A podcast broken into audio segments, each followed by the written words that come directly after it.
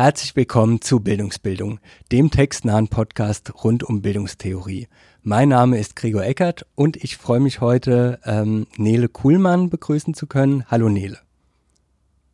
Hallo. Hallo. Ähm, genau, es freut mich sehr, ähm, dass es geklappt hat, ähm, mit dir zusammen den Podcast aufzunehmen. Vielleicht könntest du dich am Anfang ähm, kurz ein bisschen vorstellen. Ja, gerne. Also, äh, du hast schon gesagt, ich bin äh, Nele Kuhlmann. Ich arbeite derzeit an der Uni Bayreuth in der Schulpädagogik. Und ähm, ich würde sagen, dass ich so zwei Forschungsschwerpunkte ähm, verfolge, die vielleicht erklären, warum ich diesen Text ausgewählt habe und ähm, ja, vielleicht auch einige Perspektiven erklären werden. Äh, der eine Schwerpunkt, äh, den würde ich als einen grundbegrifflichen Schwerpunkt bezeichnen. Äh, ich habe mich in meiner Dissertation mit dem Verantwortungsbegriff auseinandergesetzt und geschaut, wo kommt er eigentlich historisch her, ähm, wie hat er sich verändert, welche problematischen Dimensionen sind da eigentlich drin, wie wird er heute verwendet. Und der zweite Forschungsschwerpunkt ähm, ist ein äh, unterrichtstheoretischer und qualitativ empirischer Zugang zu Unterricht. Mhm. Und ähm, das erklärt sich vielleicht, äh, ich habe äh, beim Projekt Sprachlichkeit der Anerkennung von Norbert Ricken, Nadine Rose und mit Anne Otzen zusammengearbeitet. Und da haben wir Unterricht subjektivierungstheoretisch analysiert. Das heißt, wir haben uns angeschaut, ähm, wie wird eigentlich ein Schüler, eine Schülerin im Unterricht subjektiviert und damit eben zu jemandem bestimmten gemacht. Mhm. Und genau dieses Ineinander von äh, dem grundbegrifflichen Interesse und der qualitativen Unterrichtsforschung, ähm, ja, hat mich jetzt zu diesem ähm, Text gebracht und das ist eine Dimension, die mich da interessiert. Ach super. Ähm, genau, wir ähm, reden nämlich heute über den Text Was heißt bildender Unterricht von Andreas Kruschka. Ähm, der ist ähm, auch frei verfügbar, das heißt, ähm, ich werde in den Show Notes werde ich dann ähm, den Link äh, zur Verfügung stellen, beziehungsweise ähm, kann man den auch ganz leicht suchen ähm, über die Seite pedocs.de, p-e-d-o-c-s.de. Ähm, wenn man da den Titel eingibt, was heißt bildender Unterricht und Andreas Kruschka, ähm, findet man den sehr schnell, so dass man auch während des Podcasts mitlesen kann und ähm, wir sagen dann auch immer, ähm, auf welche Stellen und auf welche Seiten wir uns beziehen. Ähm, genau und wollen, so ist der Plan, relativ textnah an dem Podcast, ähm, an dem Text dann arbeiten. Ähm, genau. Und ähm, wie bist du zu dem Text gekommen darüber hinaus? Also ähm, genau, du hast ja gesagt, dass du den auch im Seminar ähm, behandelt hast. Genau, also ich bin jetzt ähm, gewechselt von der allgemeinen Erziehungswissenschaft in die äh, Schulpädagogik und habe da das Seminar oder biete gerade das Seminar Unterricht und Fachlichkeit an. Und da beschäftigen wir uns mit ähm, der Bestimmung von Fachlichkeit. Also wie wird eigentlich die Sache, um, der, um die es geht im Unterricht, als eine bestimmte hervorgebracht im Unterricht. Und der, ähm, ich habe den Text ähm, von Andreas Gruschka ausgewählt, weil ich sagen würde, dass er so eine äh, dezidierte Positionierung im Feld ist, ähm, die äh, ja sehr dezidiert dafür einsteht, ähm, pädagogische Grundbegriffe zu nutzen, um Unterricht empirisch zu analysieren. Mhm. Und äh, äh, wie wir äh, jetzt diskutieren werden und was auch äh, natürlich äh, in Bezug auf den Podcast deutlich wird, das ist der Bildungsbegriff. Und äh, das finde ich wahnsinnig interessant mit äh, dir zu diskutieren, ähm, da ich eine gewisse Skepsis habe, ob der Bildungsbegriff äh, sinnvoll ist, äh, um ihn anzulegen, äh, um Unterricht zu interpretieren, äh, Unterricht zu analysieren. Mhm. Also das ist vielleicht einfach interessant, äh, vorab auch zu wissen, äh, dass wir diese ähm, ja so eine Diskussionslinie vielleicht jetzt auch einfach so durchziehen könnten. Braucht man den Begriff? Was macht er sichtbar? Was verstellt er vielleicht auch? Genau. Genau, da würde ich auch sagen, ähm, kommen wir aus unterschiedlichen Traditionen und mit unterschiedlichen Perspektiven. Ähm, und genau das ähm, soll ja auch so ein bisschen die, die Leitfrage sein ähm, in dem Podcast-Projekt. Also wie ähm, was gibt's für Perspektiven auf den Bildungsbegriff, was gibt's da für bildungstheoretische Positionen, ähm, wo es eben auch Positionen gibt, die den, Tech, äh, den Bildungsbegriff ähm, als überholt äh, ansehen, beziehungsweise nicht mehr mit dem operieren wollen ähm, und was sind da sozusagen die Gründe dafür oder dagegen. Ähm, das finde ich auch super spannend. Das heißt, ähm, auch bei dem Text, ähm, da geht's ja eben vor allem um ähm, das Verstehen ähm, als pädagogischen Grundbegriff und ähm, äh, genau, jetzt für den Podcast ähm, habe ich mich jetzt auch, äh, habe ich mir jetzt auch vor allem die Stellen rausgesucht, ähm, wo es um das Verhältnis von Verstehen und Bildung und wie das Kruschka in dem Text ähm, entwickelt und versteht, eben dann geht. Ja. Ähm, genau. Ach, perfekt. Ja, bin super gespannt. Ähm, von mir aus könnten wir dann, ähm, ach so, ähm, vielleicht noch allgemein zu dem Text. Ähm, der ist äh, genau 2016, glaube ich, erschienen, genau. Und ähm, ich habe ganz grob ein bisschen nachgeguckt, ähm, was so der, der, der, der Rahmen ist, in dem der Text entstanden ist und bin da ähm, auf eine Vortragsreihe an der Uni Gießen gestoßen, ähm, 2014, organisiert von Wolfgang Sander. Ähm, mit der äh, mit dem Titel, auf den auch ähm, jetzt gleich auf der ersten Seite ähm, angespielt wird. Ähm, die, der Titel der Vortragsreihe war Bildung ähm, Bindestrich Renaissance eine Leitidee, Fragezeichen. Ähm, und innerhalb von dieser Vortragsreihe ähm, hat äh, Andreas Kruschka eben auch mit dem Titel Was heißt bildender Unterricht, Fragezeichen, ähm, Vortrag gehalten. Und dann gab es in der Zeitschrift für Pädagogik, in der ZFPET 2015 im Heft 4, gab es eben einen Themenschwerpunkt ähm, mit dem Titel Bildung-Renaissance eine Leitidee, diesmal ohne, äh, ohne Fragezeichen, ähm, wo es eben auch diverse, diverse ähm, Texte dazu gab. Also von Andreas Kruschka war jetzt da in der ZFPET, wenn ich es richtig gesehen habe, kein Beitrag, ähm, aber eben ähm, unter anderem von Wolfgang Sander eben. Ähm, genau, das so ein bisschen als Rahmung ähm, dass äh, auch so ein bisschen klar ist, ähm, worauf bezieht es sich ähm, der Text äh, eben in einer Diskussion um die Frage, gibt es jetzt so eine Art Renaissance des Bildungsbegriffs in der Pädagogik? Ähm, genau. Dann ähm, würde ich vorschlagen, dass wir direkt in den Text einsteigen. Ähm, wir können dann ähm, auch, äh, ich habe mir ein paar Stellen markiert. Ähm, falls du irgendwie Stellen hast, ähm, können wir die dann ähm, jeweils äh, vielleicht immer kurz vorlesen. Ich würde direkt einsteigen mit dem ersten Satz. Ähm, genau, das ist bei mir auf der Seite 77. Ähm, die erste Überschrift ist eine Renaissance der Bildung, Fragezeichen. Nichts ist im pädagogischen Diskurs wohl so gewiss wie der schnelle Wandel der Aufmerksamkeit, man kann auch sagen, der der wissenschaftlichen Moden. Wenn, gegenüber, äh, wenn, wenn gegenwärtig zunehmend von einer Renaissance der Bildung als Leitidee gesprochen wird, so indiziert das nicht nur die Möglichkeit, dass sie nunmehr ins Zentrum des Diskurses drängt, sondern auch die Kuriosität, dass ein Begriff einmal mehr wiederkehrt, der noch kurz zuvor als erledigt und überwunden gegolten haben sollte. Genau, vielleicht erstmal bis hierhin. Ähm, das ist sozusagen die, die Einstiegsbeobachtung. Ähm, ähm, es wird um eine Renaissance des Bildungsbegriffs ähm, äh, diskutiert. Äh, es wird über die, äh, diese Renaissance diskutiert ähm, und eben ähm, sozusagen der historische äh, Rückgriff, der dann auch danach anhand von so ein paar Station dann ähm, dargelegt wird, ähm, dass es eben ähm, schon diverse Ansätze oder diverse Bewegungen gab, ähm, entweder den Bildungsbegriff in den Vordergrund zu ähm, nehmen oder eben andere Begriffe.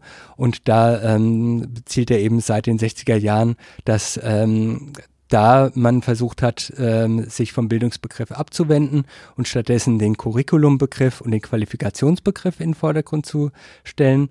Dann ähm, in den 80er Jahren eine Rückkehr des Bildungsbegriffs mit der ähm, sogenannten neuen Allgemeinbildung und jetzt eben ähm, seit PISA ungefähr ähm, 2000 herum, ähm, dass Kompetenzen jetzt der neue äh, Begriff sind, der jetzt ähm, Bildung abgelöst hat. Ähm, und jetzt eben die Frage, gibt es jetzt wieder eine Rückkehr zu dem Bildungsbegriff? Genau, erstmal so weit von mir.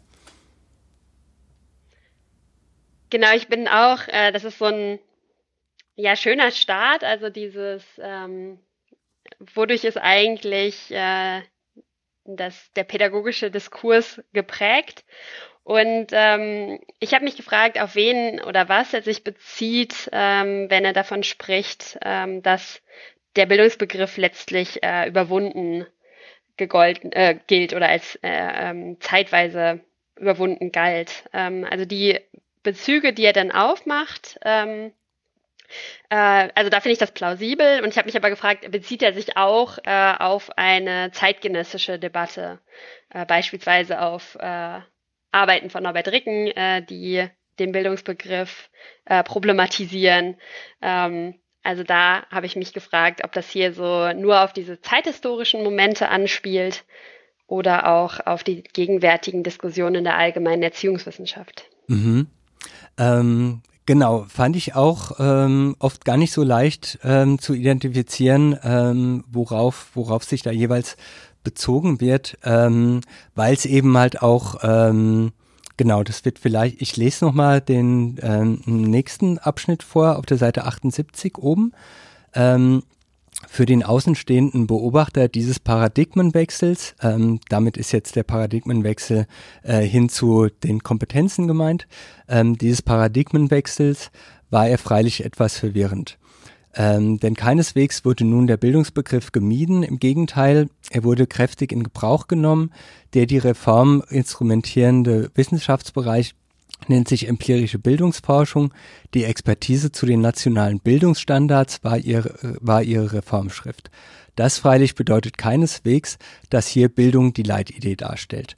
Ähm, und das fand ich interessant, weil das deckt sich ähm, so sehr stark mit meinem Eindruck, wie unübersichtlich eigentlich die Situation im Moment ist rund um den Bildungsbegriff ähm, und auch auf welchen unterschiedlichen Ebenen das passiert. Also ich würde sagen, ähm, er äh, bezieht sich ja auch hier ähm, dezidiert nicht nur jetzt auf die Disziplin äh, oder auf jetzt zum Beispiel ähm, jetzt noch mal ein bisschen innerhalb von der Disziplin Pädagogik vielleicht auf Bildungsphilosophie oder Bildungstheorie, ähm, sondern eben ähm, auch auf Bildungspolitik, auf eben ähm, auf andere Bereiche, auf eben ähm, die Bildungsforschung, die empirische Bildungsforschung, ähm, so dass es da ganz eben äh, und dann ähm, implizit, also oder gerade wenn es um Curriculum, Qualifikation geht, auch um Institutionen wie die Schule etwa, ähm, so dass ich diese Beschreibung ganz treffend finde, ähm, wie unübersichtlich die Situation eigentlich ist und dass auch, ähm, wenn Leute den Bildungsbegriff benutzen, dass das noch relativ wenig ähm, Hinweise dafür gibt, wie sie den benutzen oder in welche Richtung es dann gehen mhm. soll.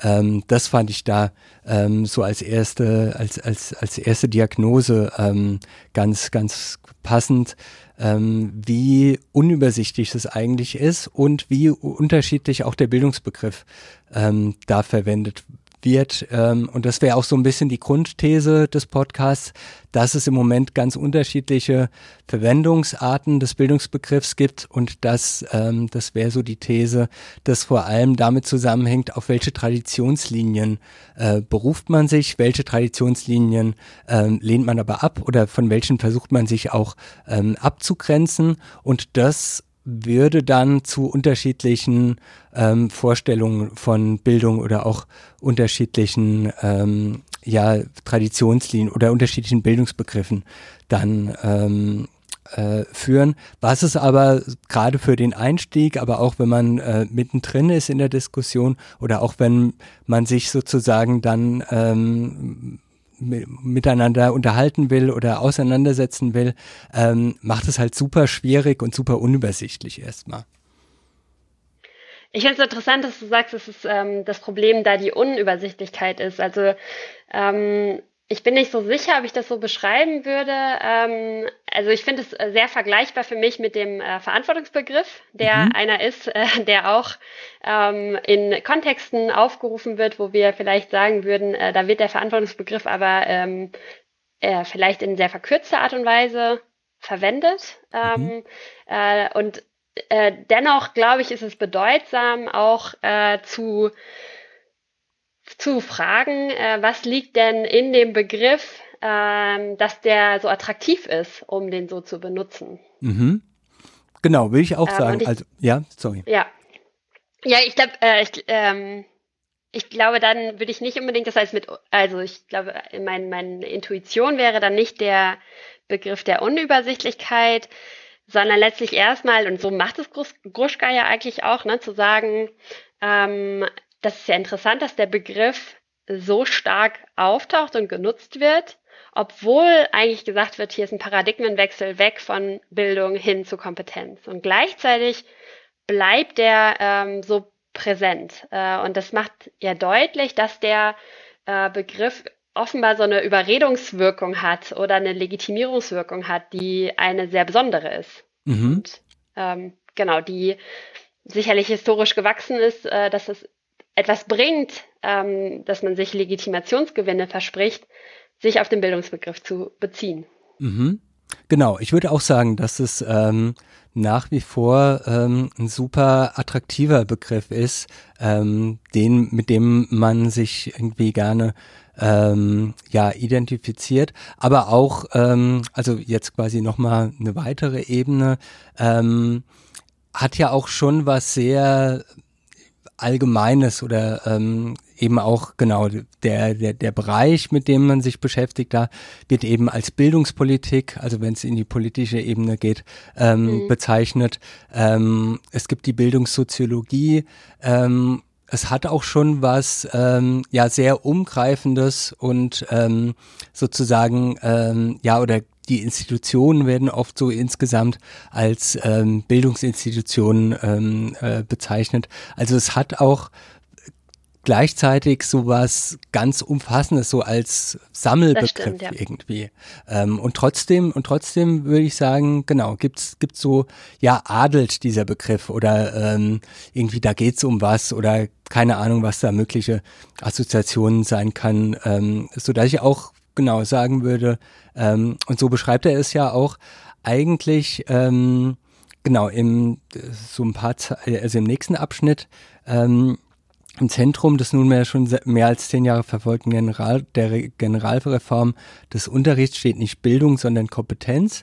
Ähm, und das ist sozusagen, ähm, genau, dass es hier äh, so eine Gleichzeitig gibt, eben, ähm, dass äh, man auf der einen Seite zwar schon das Label der, äh, mit, mit, mit Bildung sozusagen, mit Bildungsforschung zum Beispiel ähm, hantiert, aber gleichzeitig ähm, eben der Bildungsbegriff gar nicht mehr, also das wäre zumindest seine These, gar nicht mehr im Vordergrund steht, sondern ähm, stattdessen ähm, zumindest jetzt, was die Bildungsforschung angeht, die empirische Bildungsforschung oder die, auf die er sich jetzt bezieht, ähm, äh, in Nachfolge äh, von PISA, ähm, dass da eben ein neuer Begriff jetzt ähm, im Vordergrund steht, nämlich der der Kompetenz. Mhm.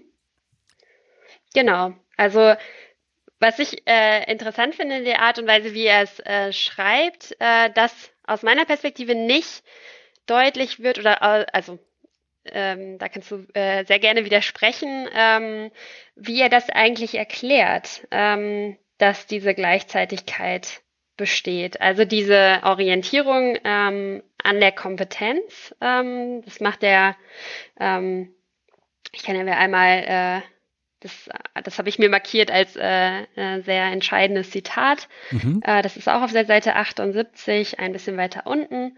Die weite Verbreitung der Schrift, also da bezieht er sich auf äh, einen Text ähm, Verstehen, Lehr Lehren von äh, Gruschka.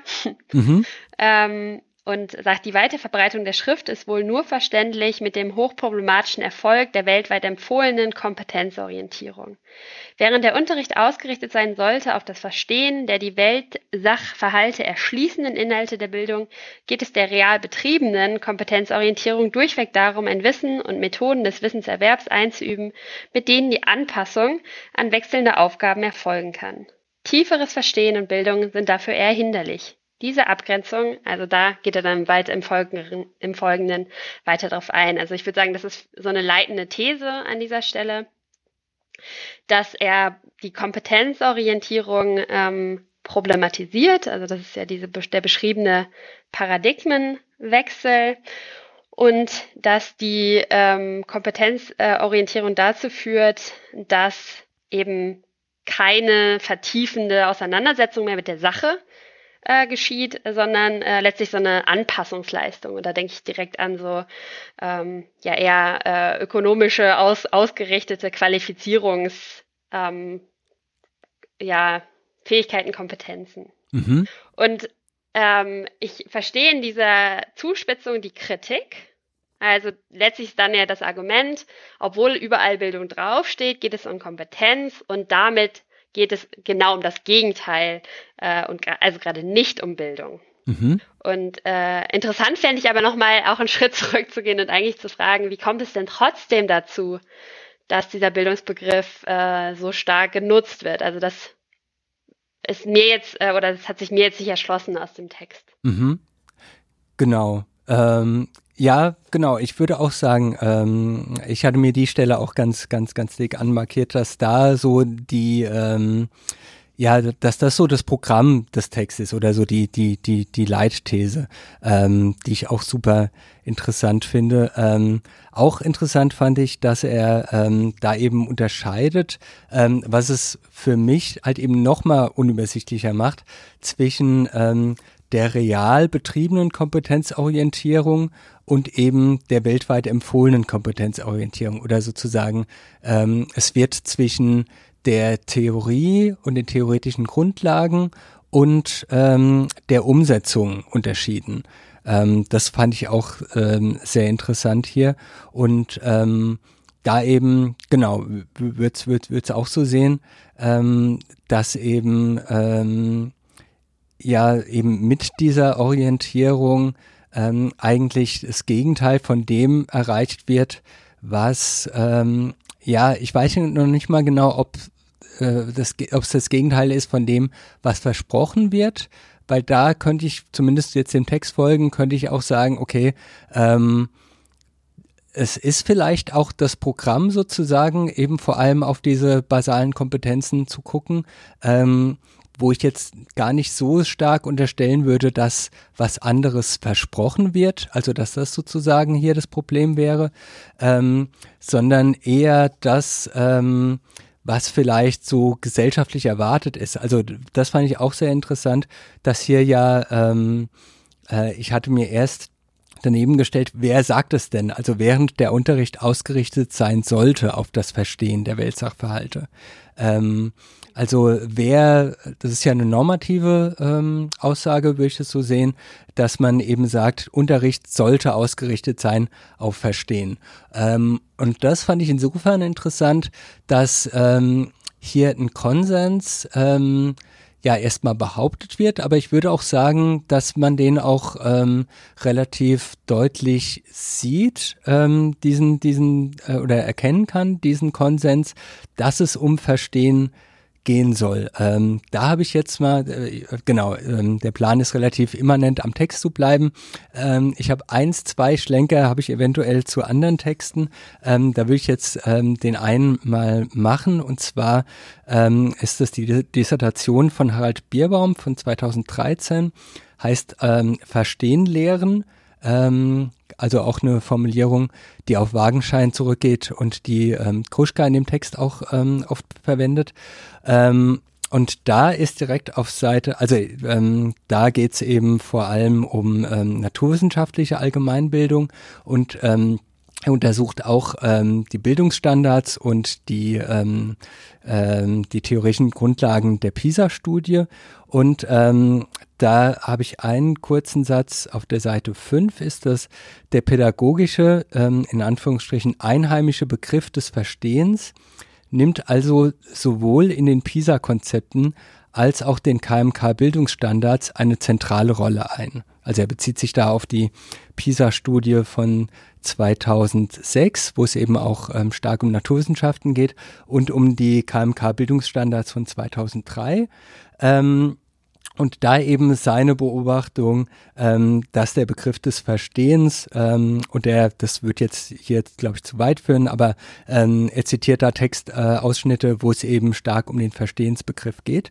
Ähm, und seine Beobachtung, dass der Begriff des Verstehens ähm, auch in diesen ähm, Theorien oder theoretischen Grundlagen, eben den PISA-Konzepten und den KMK-Bildungsstandards eine zentrale Rolle spielt. Und das fand ich insofern interessant, dass es vielleicht, aber das genau wäre halt jetzt erstmal nur eine These, ähm, was den Verstehensbegriff angeht, vielleicht sowas wie einen relativ weiten äh, oder breiten Konsens geben würde tatsächlich. Ähm, genau, aber erstmal so als These. Und äh, mit Konsens meinst du ähm, unterschiedliche Zugangsweisen, gesellschaftlicher Kon Konsens, genau. wissenschaftlicher genau. Konsens? Genau, genau, wissenschaftlich, äh, also genau, also genau, würde auch sagen, dass hier ist sozusagen wieder die Schwierigkeit, eben vor allem mit der Bildungspolitik, dass man da eine ganz andere Ebene noch mit reinnimmt. Aber ich würde auch sagen, ähm, über die Ebenen hinweg und auch den wissenschaftlichen Diskurs, dass vielleicht der, also das habe ich auch während ähm, weiteren Teilen von dem Text ähm, mir gedacht, dass vielleicht der Verstehensbegriff doch ein bisschen, ja, ich sag mal, unproblematischer oder weniger ähm, diskursauslösender ist, vielleicht eher doch ein, ein, Begriff, auf den man sich vor allem, genau, das ist ja auch nochmal ein, großer Unterschied, ähm, worauf bezieht man sich? Und hier sozusagen der Verstehensbegriff jetzt vor allem in Zusammenhang mit institutioneller Bildung, vor allem ähm, auf die Schulen bezogen, ähm, dass das vielleicht doch so ein Begriff ist, ähm, der weniger umkämpft ist als jetzt der Bildungsbegriff, wo man sich auch vielleicht dann vielleicht dann so als gemeinsame Grundlage dann doch ähm, sowohl gesellschaftlich als auch politisch als auch innerhalb von der Wissenschaft ähm, ganz gut darauf einigen kann. Genau, das war so mein mhm. Eindruck. Ja, ähm, die Frage wäre dann von Ste Verstehen von was, ne? Und mhm. wie versteht man das Verstehen? Mhm. Also ähm, klar, ich glaube auch ähm, als Begriff ist der deutlich weniger aufgeladen als der ähm, Begriff Bildung oder der Begriff Kompetenz. Ähm, die Formulierung, äh, wie Gruschka sie wählt, ist dann das Verstehen der die Welt-Sachverhalte erschließenden Inhalte der Bildung. Mhm. Und da würde ich dann sagen, ist wahrscheinlich schon nicht mehr so, da bin ich mir nicht mehr so sicher, ob der Konsens so groß ist. Ah, okay. Also die, also die Frage ist, ähm, was, was genau ist das? Also die Welt-Sachverhalte erschließenden Inhalte der Bildung. Und also ich glaube, das wird auch, oder das ist auch eine Frage, ähm, die sich mir immer wieder gestellt hat. Ähm, das wäre dann, was sind denn eigentlich diese Inhalte? Mhm. Ähm, und da würde ich sagen, da geht das ist ja ein sehr dezidiert, ähm, es gibt bestimmte Inhalte, die bilden können und die Sach Weltsachverhalte ähm, erschließbar machen. Mhm. Und ähm, dadurch, dass er das in einem, ähm, oder so wie ich es verstehen würde, ist das etwas, was er auch äh, klar benennen kann. Mhm. Genau, ähm, vielleicht, vielleicht hier der Hinweis, ähm, an mehreren Stellen in dem Text wird ähm, hingewiesen, ähm, dass er, ähm, also genau, ich verstehe den Text so als ähm, ja Kondensat vielleicht, so als was zusammengedampftes, wo eben ganz oft auch Hinweise sind zu anderen Studien, zu ausführlicheren ähm, Texten jetzt von ihm oder auch ähm, in Zusammenarbeit mit anderen, ähm, so dass ähm, Genau, einfach nur nochmal als, als, als Hinweis, ähm, als, als Einordnung, dass es jetzt, glaube ich, auch nicht der Anspruch ist von dem Text, jetzt ähm, sozusagen ähm, ja e, eben sozusagen die Grundlagen auch darzulegen, sondern ähm, das habe ich jetzt so und habe das jetzt auch ähm, jetzt äh, quasi mehr oder weniger nur den Text ähm, als Grundlage genommen, aber ähm, könnte natürlich sein, dass ähm, äh, ich weiß jetzt nicht genau, ob äh, jetzt auf jede Frage, ähm, wo man die Frage nach den Grundlagen stellen kann, aber ich glaube, bei vielen Sachen ähm, ist dann durch den Verweis auf andere Texte, ähm, wird dann da wahrscheinlich nochmal ähm, genauer darauf eingegangen. Ähm, das nur nochmal äh, sozusagen als allgemeinen Hinweis. Aber genau, das ist natürlich dann die Frage, wie kommt man, äh, und natürlich auch eine Frage mit einer langen Tradition und einem, äh, die auch sehr umkämpft ist sozusagen. Was macht ähm, jetzt gerade auf äh, Institutionen wie die Schule bezogen? Ähm, welche Inhalte sind denn da bildend? Kann man das überhaupt so sagen? Wie könnte man da, ähm, wie, wie, wie, wie könnte man da versuchen, ähm, Kriterien zu entwickeln? Ähm, welche Interessen gibt es dann jetzt aber auch, ähm, auch über die jetzt Disziplinen hinaus, jetzt von Politik, von Gesellschaft? Ähm, ich finde da immer ein super Beispiel, wenn wieder irgendein Verband oder irgendjemand äh, in einem Interview ein neues Schulfach fordert, ähm, mhm, wo man ja. irgendwie sagt, okay, das muss jetzt auch noch in die Schule und ähm, Genau, das will ich, genau, das ist sozusagen die Frage. Ich fand es auch auffällig, dass jetzt ähm, das jetzt äh, nicht problematisiert wird, sondern ähm, da so der Eindruck bei mir entstanden ist, dass es eigentlich relativ klar ist, worum es jetzt in der Schule geht ähm, und welche die bildenden ähm, Inhalte sind. Ähm, Genau, das war so, so mein Eindruck. Äh, aber natürlich ist das ein super, ähm, ein super umkämpfter kämpfter Punkt sozusagen mit ganz unterschiedlichen Interessen auch.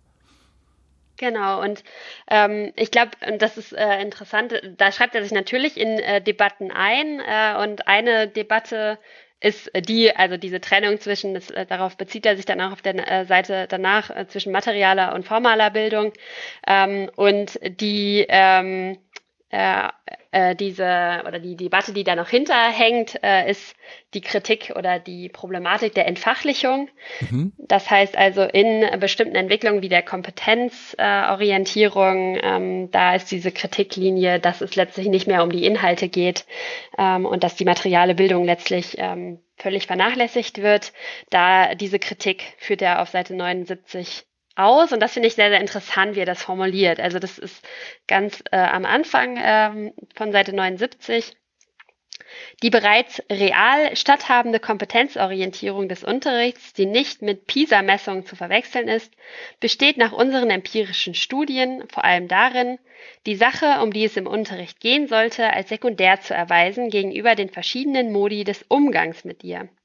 Danach ist man nicht kompetent, wenn man verstanden hat und beherrscht, was aus den Anforderungen der Fächer resultiert. Vielleicht den nächsten Satz auch noch. Mhm. Ähm, man wird als Kompetenz, äh, kompetent behandelt, wenn man über Methoden verfügt, jeden beliebigen Inhalt so zu bearbeiten, dass er von einem Format in ein anderes übertragen werden kann. Mhm. Und hier ist so diese starke äh, Kritik daran, diese starke äh, Fokussierung auf äh, Kompetenzen, die letztlich unabhängig sind von Inhalten. Und äh, was ich so interessant finde, die Formulierung, ähm, die vielleicht gar nicht so auffällig ist, dieses, äh, wenn man verstanden hat und beherrscht, was aus den Anforderungen der Fächer resultiert. Mhm. Ähm, und da, ähm, das ist, finde ich, wieder eine ähnliche Geste wie die davor, äh, dass es letztlich geklärt sei, was die Anforderungen sind, was der Bildungsgehalt ist. Ähm, bei den Fächern äh, habe ich mich gefragt, ob das hier die Unterrichtsfächer sind. Mhm. Oder die, oder verweist es hier auf Disziplinen. Aber vermutlich ist der das Unterrichtsfach. Mhm. Ähm, ganz kurz nochmal als Nachfrage, wo würdest du dann den, den Unterschied machen jetzt zwischen Disziplin und Fach? Ich glaube, das wäre tatsächlich ein äh, sehr deutlicher, ähm, die Frage, und ich glaube, das ist auch was, was später im Text noch deutlich wird, wenn wir fragen, ähm, wie verstehen wir eigentlich Fachlichkeit, also das, was zum Bildungsinhalt und ähm, ja, was ein Bildungsinhalt erstmal werden soll. Ähm, und es gibt diese einfache Ableitungslogik-Idee, ähm, dass einfach äh, das Fach Mathematik äh, in der Universität gibt vor, was in Schule äh, Fachlichkeit sein kann. Mhm. Das ist tatsächlich interessant in so Debatten, dass äh, die das ist, äh, die sind gerade sehr aktuell in der Fachdidaktik, dass es authentisch sein soll, was im Unterricht passiert. Mhm. Und authentisch ist damit gemeint, dass es letztlich nah an der, an der Universitätsdisziplin sein soll. Das heißt, andere. achso, sorry. Ja, ähm, kurz, kurze Rückfrage nur. Ähm, das heißt, Disziplin wäre sozusagen auf universitärer Ebene und Fach wäre auf institutioneller Schulebene. Kann man das so grob sagen oder ist da nochmal ein anderer Unterschied? Ja. Okay. Nee, doch, das kann man so sagen, genau. Ich habe das jetzt, glaube ich, vermischt. Aber die, also dass die Universitätsdisziplin äh, letztlich bestimmen kann, was die Fachlichkeit des Schulfaches ist, ne? das wäre so eine äh, Ableitungslogik. Mhm. Äh, die wird aber problematisiert. Also die wird beispielsweise im ganz aktuellen ähm, ZF PET äh, von Zeitschrift für Pädagogik, Schwerpunkt von Sabine Reh und Marcello Caruso, äh, der heißt Entfachlichung der Zeitschrift äh, für Pädagogik mhm. Schwerpunkt von 2020. Da wird beispielsweise diese Ableitungslogik problematisiert und da wird gesagt, das Verhältnis von Schulfach und Universitätsdisziplin ist keines und war auch an keinem historischen Zeitpunkt eines der einfachen Ableitung, sondern die sind immer in einem Bedingungsverhältnis, ähm, diese beiden ähm, ja, Institutionen kann man sagen. Mhm. Und ähm, der Einsatzpunkt ähm, von Sabine Reh, oder so verstehe ich ihn, ist es äh, auch die Eigenlogik der Fachlichkeit des Schulfaches äh, in den Blick zu rücken und damit dann auch solche typischen Praktiken der Wissensvermittlung als Fachlichkeit zu bestimmen. Also beispielsweise im Deutschunterricht die Inhaltsangabe, mhm. ähm, die jetzt für, die, für die Germanistik keine Bedeutung hat oder mhm. ähm, letztlich in der Form ähm, nicht zur Wissensgenerierung ähm, zählen kann. Mhm. Ah, ja, spannend. Ähm, genau, man könnte jetzt, ähm, aber da, genau, da bin ich jetzt nicht so sehr in der, in der Diskussion. Ähm, ich weiß nur, dass es da nochmal eine weitere mögliche Unterscheidung gibt äh, von sachlich und fachlich, dass sozusagen ähm, bei dem Sachlichen man eher sozusagen von der Eigenlogik der Sache, der Welt sozusagen ausgeht und ähm, bei dem Fachlichen eher von der Eigenlogik ähm, jetzt auch de, dem Gewordenen sozusagen ähm, des einzelnen Schulfachs. Ähm, aber das ähm, Genau, da war ich auch nie, also genau, erstmal ganz grob sozusagen. Aber das wäre sozusagen nochmal eine, Entscheid eine Unterscheidung, die man zusätzlich dann zu der Frage nach Disziplin und Fach stellen könnte. Genau, und ähm, was ich, glaube ich, in Bezug auf den Bildungsbegriff oder auf das, den Verstehensbegriff ähm, als Frage dann wichtig finde oder irgendwie als Merkpunkt, ähm, ist es tatsächlich so, wie sich das andeutet, dass ähm, Gruschka eigentlich setzt was dieses Wissen ist und was äh, jeweils der Bildungsgehalt ist dieses Wissens. Mhm. Ähm, und wenn man damit quasi eine, einen Teil dieser Gleichung feststellt, also mhm. den damit fixiert in bestimmter Hinsicht, ähm, macht es natürlich was mit den äh, Begriffen Bildung und Verstehen, die äh, damit natürlich ganz eng verwoben sind bei ihm, weil Bildung nur über ähm, Verstehen funktioniert und Verstehen nur über Inhalte funktioniert. Mhm. Genau, und dann geht's, also führt das ja sozusagen auch um die ganze Diskussion rund um Lehrpläne, rund um Curricula. Was ist da sozusagen ähm, alles festgegeben sozusagen? Ähm, was ist vorgegeben und deckt sich das denn jetzt sozusagen mit ähm, den Vorstellungen von bildenden Elementen oder auch ähm, sozusagen ähm, ja Unterrichtsformen und so weiter? Ähm, genau, aber ich würde auch sagen, das ist so die, die Grundthese, die ich ähm, aber schon sehr, sehr interessant finde. Ähm, also dann in der späteren Stelle, ähm, auch auf der Seite 79, unten vor dem Absatz, ähm, die Handhabung der Methode wird zum Schlüssel für den Erfolg erklärt. Verstanden haben muss man deswegen noch nichts von dem, was man wie gekonnt vorstellt. Man hat ja gelernt, dass es darauf nicht mehr ankommt. Wer sich mit etwas darstellen, wer sich mit etwas darstellen kann, gilt bereits als Übermittler von etwas. Ähm, das ist würde ich sagen, sehr zugespitzt seine These, dass das auch sowas ist wie der ja, heimliche Lehrplan oder vielleicht auch mit Siegfried Bernfeld könnte man ähm, so drauf gucken, was gibt es vielleicht eine Differenz zwischen dem, was Schule behauptet, sozusagen irgendwie zu leisten oder äh, die Funktion der Schule und dem, was dann tatsächlich passiert.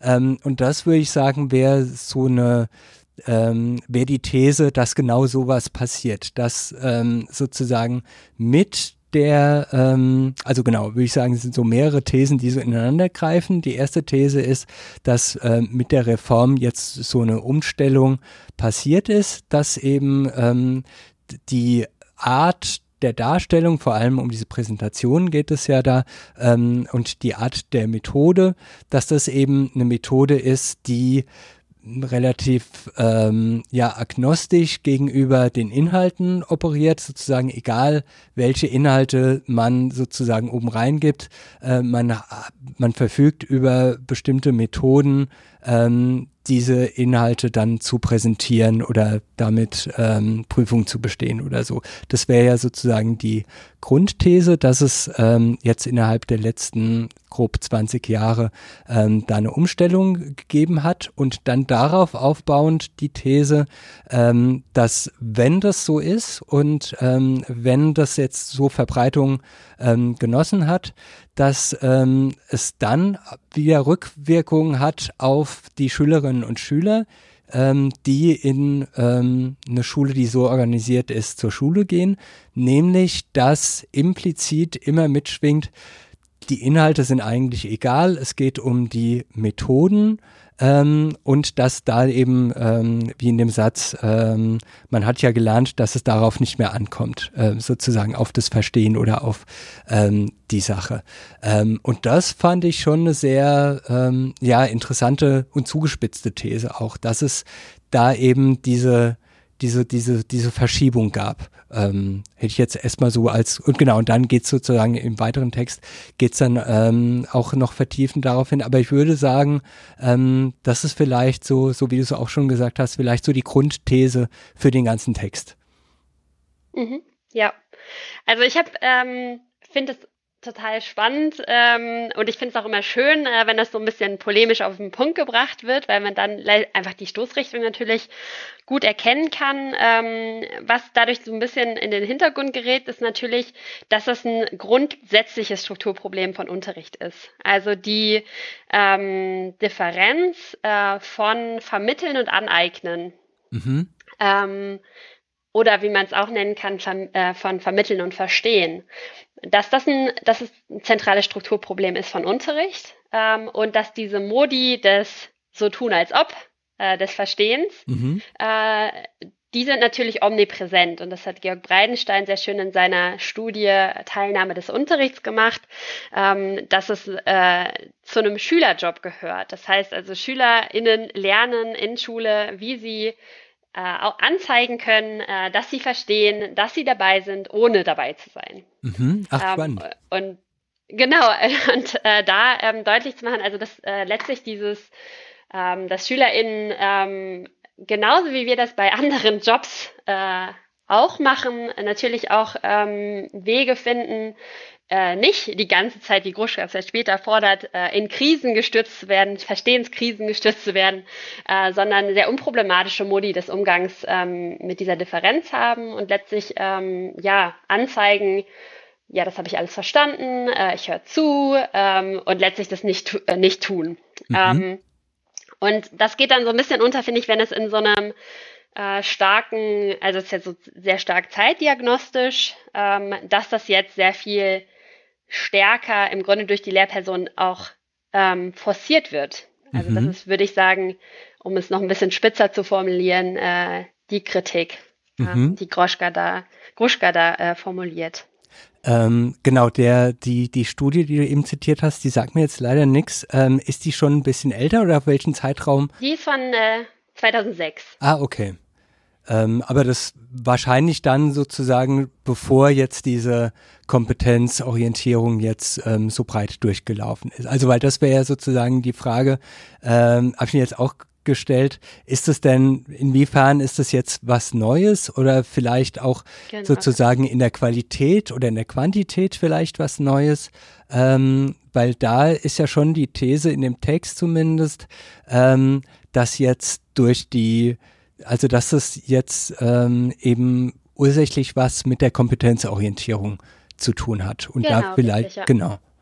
Ähm, und das wäre sozusagen dann die Frage, ist das nicht vorher auf eine andere Art und Weise oder auf eine ähnliche Art und Weise auch schon der, Voll, der Fall gewesen? Genau, also was ihn äh, letztlich stützt, sind aktuelle Forschungen zur Individualisierung von Unterricht. Äh, mhm. Das heißt also beispielsweise die Studien ähm, von Kerstin Rabenstein, ähm, wenn ähm, Unterricht nicht mehr in dieser üblichen äh, klassenöffentlichen Form stattfindet, sondern beispielsweise im Wochenplanunterricht, ähm, dass da ähm, sowas wie eine Formalisierung stattfindet und letztlich es nicht mehr um die Inhalte oder die weniger um die Inhalte geht als um das Bearbeiten eines Arbeitsblattes, äh, das äh, die Selbsteinschätzung äh, etc. Also das sind Studien, wo man jetzt sagen könnte, okay, müsste man noch mal prüfen, geht diese Kompetenzorientierung mit ähm, anderen Formen des Unterrichtens, beispielsweise der Individualisierung, ähm, Hand in Hand, was jetzt sehr plausibel ist, würde ich sagen. Mhm. Äh, und dann gibt es letztlich Rückendeckung von anderen empirischen Forschenden, würde ich sagen. Mhm. Ach ja, spannend. Ähm, genau, vielleicht erstmal soweit. Ähm, dann würde ich zum nächsten Punkt kommen oder hast du noch was bis dahin? Nee, gerne. Okay. Ähm, genau, der nächste Abschnitt äh, überschrieben mit äh, Was motiviert Verstehen lernen. Ähm, da will ich wieder den ersten Abschnitt kurz vorlesen. Mit der Forderung Verstehen lehren wird eine doppelte Aufgabe markiert. Es geht zum einen darum, empirisch zu rekonstruieren, wie sich Verstehen im Unterricht vollzieht, was zugleich die Forderung impliziert, das Lehren zu verstehen. Zum anderen ist die Forderung Folge der Tatsache, dass bis heute Verstehen das zentrale Telos schulischer Bildung darstellt. Mit dem Verstehen wird dem Unterricht also keine idealistische Norm übergestülpt, sondern es stellt seine und seine Inhalte Raison d'être, sein vielleicht wichtigstes sinnstiftendes Element dar. Wer darüber urteilen will, was Unterricht ist, ist auf das wissenschaftliche Erschließen der Bedingungen der Möglichkeit des Verstehens im Unterricht angewiesen. Ähm, Genau, greift da zum Teil Sachen wieder auf, würde ich sagen, dass mit dem ähm, das äh, Verstehen, das ähm, Raison d'être von Unterricht ist, ähm, setzt hier erstmal so, eine, so, so einen Konsens, so einen breiten Konsens, so ein, auch so als zustimmungsfähiges voraus, ähm, wo ich mir nicht 100% sicher ist, aber so von meinem groben Eindruck ähm, würde ich, äh, wie gesagt, auch ein bisschen unter Berufung auf Harald Bierbaum, ähm, der eben gezeigt hat, dass auch in den PISA und den Kompetenzstandards das Verstehen noch so eine große Rolle ist, dass es vielleicht so, also dass es mein, von meinem Eindruck her ähm, vielleicht ganz gut hinkommt, dass das Verstehen eben, ähm, ja, dass es da eben eine große Zustimmung dazu geht, gibt, dass es darum gehen soll in Unterricht. Ähm, natürlich. Ja, absolut. Ich würde auch sagen, ja. ja sorry, sorry. Äh, genau, wir haben hier eine leichte Verzögerung, deswegen ähm, macht es das ein bisschen schwierig. Aber sorry, ähm, genau, ist, äh, du wolltest dazu was sagen. Nee, ich wollte nur äh, ganz kurz äh, einhaken und sagen, ich finde, hier ist es auch deutlich ähm, offener formuliert. Also hier ist letztlich ja drin, Verstehen ist als zentrales Telos ähm, zu verstehen. Mhm. Da würde ich sagen, äh, da, das ist wirklich ein, oder würde ich jetzt so vermuten, dass das ein Konsens ist. Ähm, und dieses als sinnstiftendes Element. Mhm. Und gleichzeitig heißt es nicht, äh, und das finde ich ähm, auch nochmal wichtig in Bezug auf ähm, Unterrichtsforschung, dass äh, sinnstiftendes Element nicht bedeutet, aber das macht Gruschka selber auch, äh, dass wenn Stade äh, Verstehen nicht stattfindet, dass dann Unterricht nicht stattfindet. Also das ist immer wieder interessant äh, zu beobachten, wie unproblematisch ein äh, letztlich scheiterndes Verstehen ähm, ja nicht dazu führt, dass Unterricht scheitert. Mhm. Ah, oh, das ist ja eine ähm, Genau, direkt sind so ganz viele, ganz viele mögliche Assoziationspunkte bei mir aufgeploppt, äh, weil eben ähm, genau bei der bei der Dissertation von ähm, von von Harald Bierbaum ähm, da geht es eben ganz stark um das Scheitern des äh, Unterrichts. Also ähm, äh, genau und ähm, so ganz verkürzt würde ich fast sagen, also genau, eine der Thesen ähm, wäre, dass gerade auf die naturwissenschaftlichen Fächer bezogen, dass das Scheitern gerade in dem Erfolg besteht. Also das äh, finde ich eine super interessante Konstruktion, die er da aufmacht, ähm, so dass es eigentlich ähm, äh, genau, aber das ist jetzt äh, sehr, sehr ungedeckt alles. Also da wird sich auch lohnen, nochmal ähm, genau in den Text zu gucken.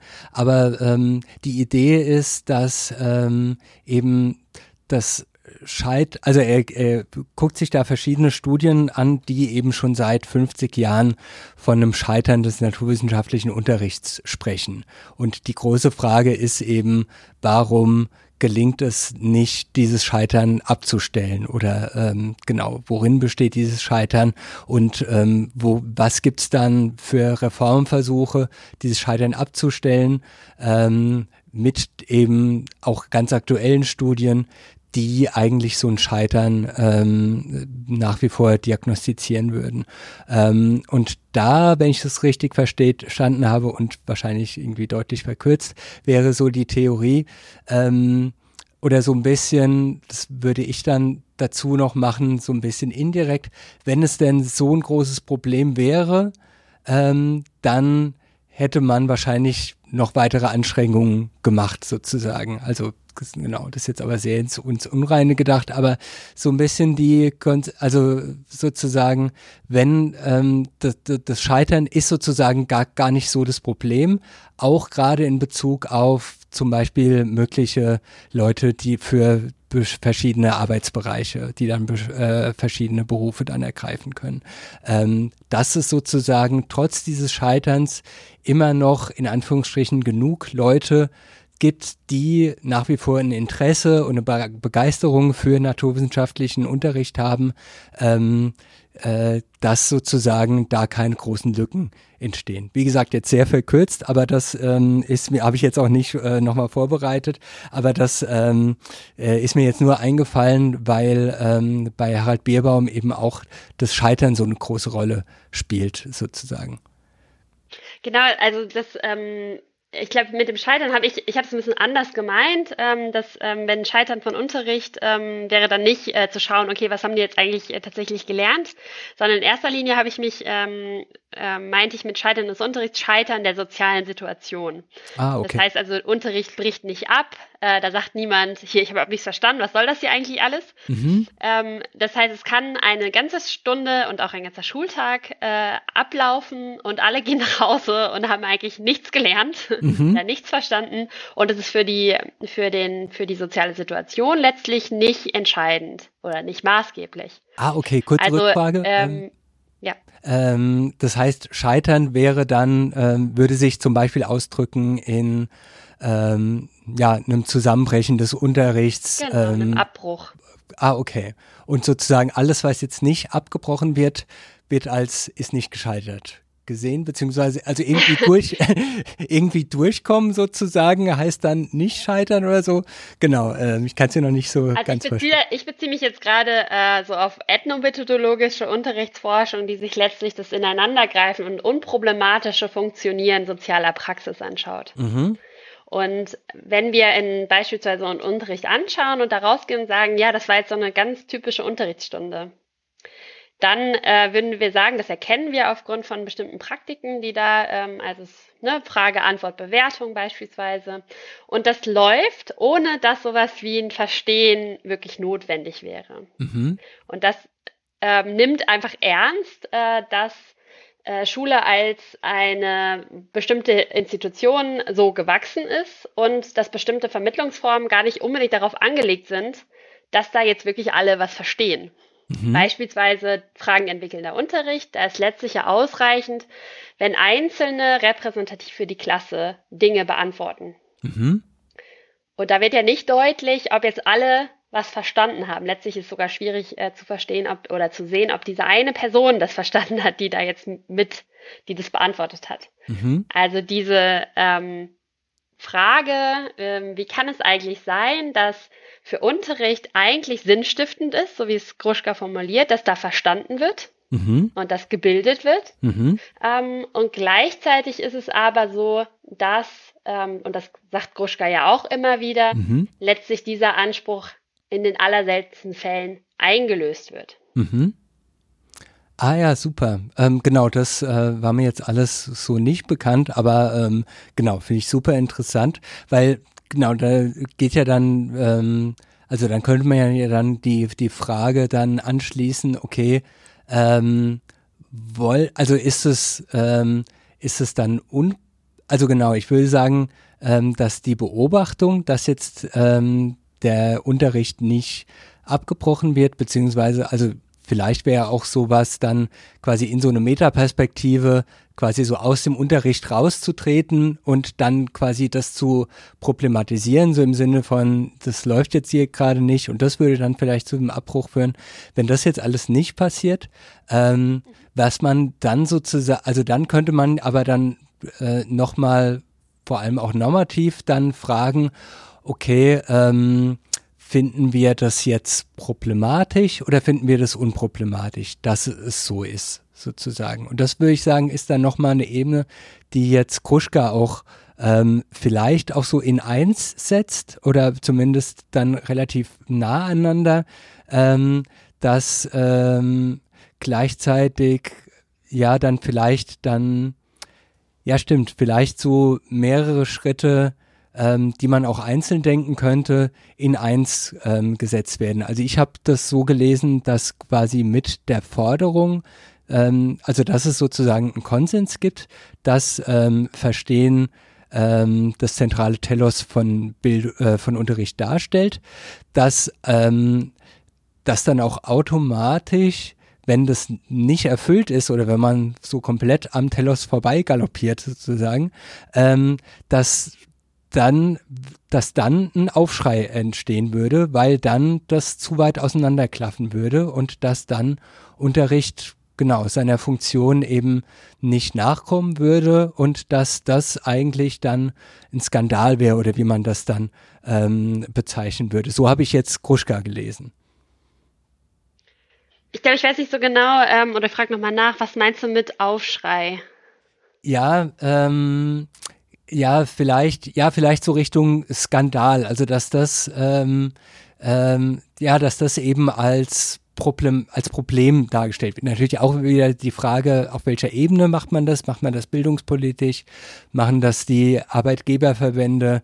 Ähm, machen das die Elternverbände oder wer auch immer? Aber ähm, das war ja auch ähm, ja, nee, lass ich erstmal weg. Also theoretisch könnte man da auch nochmal, aber das habe ich jetzt auch nicht en Detail vorbereitet, ähm, so die Wirkung der ersten PISA-Studie.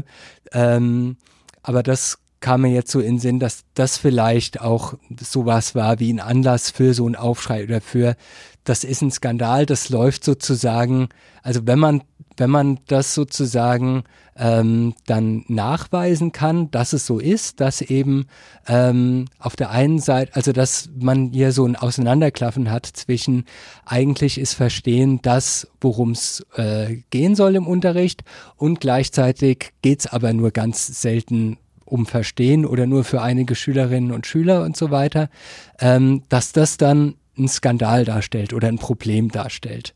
Ähm, aber wenn ich das jetzt richtig verstanden habe, ist das gar nicht automatisch, also muss das gar nicht automatisch so sein, dass man diese beiden ähm, Elemente miteinander verknüpft. Ähm, also ich würde sagen, dass äh, Gruschka genau das macht. Also, das mhm. ist, äh, eine, Ska also eine Skandalisierung klingt jetzt äh, scharf, zu scharf, aber ähm, eigentlich passt das, würde ich sagen, ganz gut, ähm, dass er letztlich in seinen empirischen Studien ähm, nachweist, dass im Grunde dem Anspruch der Sache ähm, nicht gerecht wird, äh, mhm. äh, in dem, wie es äh, im Unterricht vollzogen wird. Also da auch äh, eine sehr klare Setzung. Also wir wissen, was die Sache ist, wir wissen, was der Bildungsanspruch aus dieser Sache ist äh, und wir können das ähm, setzen äh, und können dann gucken, wird es erreicht oder wird es nicht erreicht. Und dann problematisieren wir, dass es nicht erreicht wird. Mhm. Ähm, das kann man so machen. Ähm, letztlich hat man dann aber den Blick oder das, was ich da problematisch dran finde, der in äh, der Praxis, äh, in der, in, im Vollzug immer nur äh, ein noch nicht oder nicht äh, gelungen ähm, und es letztlich immer nur in so einer Defizitperspektive sieht, mhm. ähm, was dazu führt, dass immer eigentlich eine Problematisierung der Lehrperson anschließt. Also das muss nicht explizit gemacht werden, aber ähm, letztlich schwingt dann mit, ähm, der, die Sache, es hätte ähm, Schüler, Antworten von SchülerInnen hätten anders aufgenommen werden können, beispielsweise, oder die Sache hätte anders in Aufgaben ähm, überführt werden müssen oder äh, zugänglich gemacht werden müssen. Und ähm, mein Einsatzpunkt wäre ein anderer und zu sagen, dass dieses Verstehen nicht passiert und Unterricht trotzdem funktioniert in irgendeiner Weise. Also wir der läuft einfach ab, der bricht nicht ab. Ähm, wir, wir, sprechen immer wieder irgendwie davon, dass äh, genau das nicht passiert, was da passieren sollte. Ähm, und das nicht äh, Lehrpersonen zuzuschreiben, sondern eher zu fragen, was zeichnet denn Unterricht aus, das vielleicht dem genau entgegenläuft. Mhm. Und damit wäre das für mich stärker von einer soziologischen Perspektive oder einer sprachwissenschaftlichen, kulturwissenschaftlichen Perspektive zu, zu schauen, was passiert im Unterricht im Sinne von, äh, wie wird kommuniziert, wie wird interagiert. Äh, und damit würde ich mich aber, und das ist mein, meine Perspektive von pädagogischen Begriffen, erstmal distanzieren. Mhm. Also ich würde nur nicht reingehen mit dem Wissen, das ist ein Bildungsgehalt, das ist Bildung, das ist Verstehen. Und jetzt schaue ich mal, ob das passiert Mhm. Also er macht, also ich will mir jetzt keine Ableitungslogik oder äh, äh, unterstellen, sondern er geht rein und schaut sich an, was passiert ähm, und äh, schließt dann darauf, ob da Bildung oder Verstehen vielmehr passiert. Mhm. Genau. Ich weiß nicht, dass jetzt deutlich geworden ist, was ich meinte, den mhm. äh, Unterschied. Mhm, doch, doch, doch, ähm, auf jeden Fall. Ähm, ja, finde ich, finde ich, finde ich super spannend, ähm, weil äh, genau, es kommt halt eben auch, also ich finde, ähm, also deswegen ähm, finde ich, ist dieses, ähm, diese Konstellationen sind halt wirklich so unübersichtlich oder es sind halt so viele, weil halt auch so viele ähm, ja, Ebenen zusammen. Es, es, es, es gibt so viele Erwartungen an Unterricht. Ähm, es natürlich die große Rolle, ähm, das haben wir bis jetzt, glaube ich, nur, nur angeschnitten, ähm, unter welchen Bedingungen findet denn Unterricht statt, sozusagen, ähm, wäre natürlich auch nochmal ähm, ne, die Frage, ähm, inwieweit man jetzt, so, also genau, ich finde es sehr spannend, eben diese, ähm, die Frage nach, ähm, ja, ich sage jetzt mal irgendwie so, so platt der Schuldzuweisung sozusagen, ähm, wo eben oft die Lehrpersonen dann ähm, äh, quasi im Fokus stehen, ähm, dass sozusagen ein Scheitern des Unterrichts jetzt in ähm, jetzt nicht im Sinne von Unterrichtsabbruch, aber ein ausbleibendes Verstehen oder vielleicht auch ähm, jetzt in dieser Logik ein Verschenken von Potenzial. Also ich, das wird ja auch später, das finde ich auch super interessante Stellen dann in diesen, in diesen zwölf Einzelschritten, ähm, wenn er guckt, okay, was könnte man in jeweiligen Situationen rausholen, in Anführungsstrichen, was jetzt so Verstehensprozesse angeht und wo wird aber oft stehen geblieben, ähm, dass da, dass da eben, genau, ich weiß nicht genau, ob zwangsläufig, aber relativ direkt vielleicht sowas wie eine Schuldzuweisung oder quasi aus Sicht der Lehrperson ähm, so ein Angriff, ähm, quasi genau wie du gesagt hast, so ein defizitärer Blick, ähm, so ein ähm, so ein noch nicht oder nicht genug oder sowas ähm, entsteht. Das finde ich super spannend und ähm, ist auch, glaube ich, wirklich eine, eine Herausforderung, ähm, damit umzugehen. Ähm, aber äh, genau, irgendwie ähm, finde ich es halt super wichtig, dann auch zu gucken, unter welchen Bedingungen findet denn dieser Unterricht statt? Was sind sozusagen die ganzen Ansprüche, die von außen ähm, herangetragen werden. Ähm, wie groß ist die Klasse? Ähm, wie ist der Unterricht getaktet? Ähm, in, der, in, welchen Räumlichkeiten findet das statt und so weiter? Das sind ja alles ähm, mehr oder weniger Sachen, die ähm, einen riesen Einfluss haben auf Unterricht und auf, ja, würde ich auch sagen, auch auf Bildung und institutionalisierte Bildung und Verstehen und so weiter.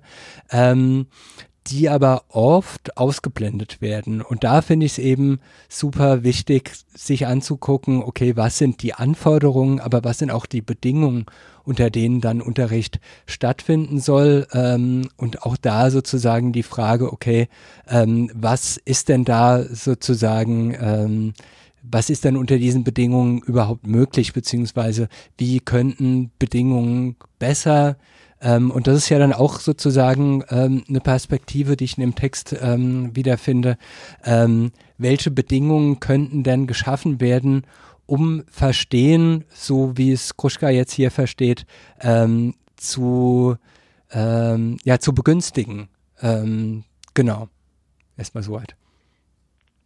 Ähm, ja, ähm, ich glaube, ich versuche nochmal einen Schritt äh, zurückzugehen. Äh, ich überlege gerade oder hänge gerade noch an der, an der Frage, ähm, wenn wir so nach Rahmenbedingungen fragen, ist, glaube ich, ein Reflex, der häufig auftaucht, dass es äh, sowas gibt wie, es gibt das eigentlich pädagogische und das nicht pädagogische drumherum viele Kinder, wenig Zeit ähm, und das äh, ist im Grunde stört äh, das Pädagogische. Mhm. Und ähm, das ist, glaube ich, was, und das macht Gruschka selbst in dem Text, das macht er dann auf Seite, also weiterhin auf Seite 80, weiter unten.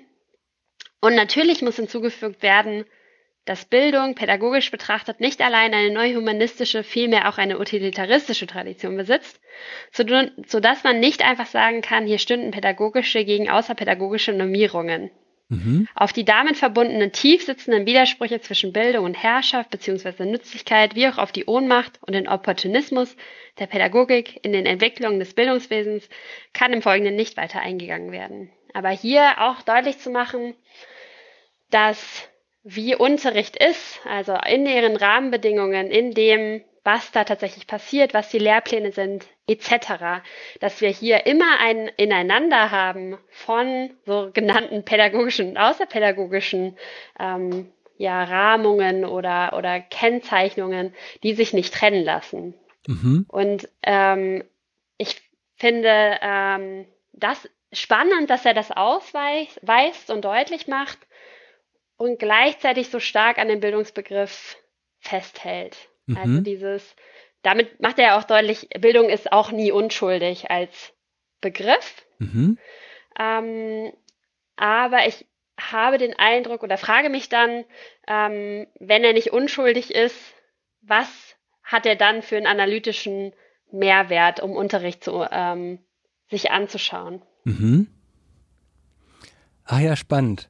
Genau, da würde ich sagen, ähm, ist äh, quasi genau in dem Satz, den du gerade vorgelesen hast, ähm, ist auch wenn das jetzt hier nicht zitiert ist mit dem Widerspruch von Bildung und Herrschaft, ähm, ist für mich relativ eindeutig, dass er da auf ähm, Heidorn anspielt, ähm, der ja so ein ähm, ja so einen widersprüchlichen Bildungsbegriff ähm, entwickelt hat, ähm, auf den jetzt so als kleine Transparenzbox ähm, äh, bei unserem Institut und auch in meiner Arbeit ähm, äh, viel sozusagen rekurriert wird. Ähm, und ähm, ja, genau, das äh, ist die ist die Frage. Und ich glaube, dass das auch ähm, es gibt so einen, ähm, ich glaube, das war sogar, jetzt weiß ich nicht mehr genau, doch, genau. Ich glaube, das war der, der Text, den wir im, äh, den ich mit Harald Bierbaum im ersten und im dritten Podcast ähm, besprochen hatte von Gernot Konefke, der auch aus dieser Richtung kommt. Ähm, dennoch Bildung als Prinzip. Ähm, und das würde ich sagen, ist so, ist so das Programm vielleicht.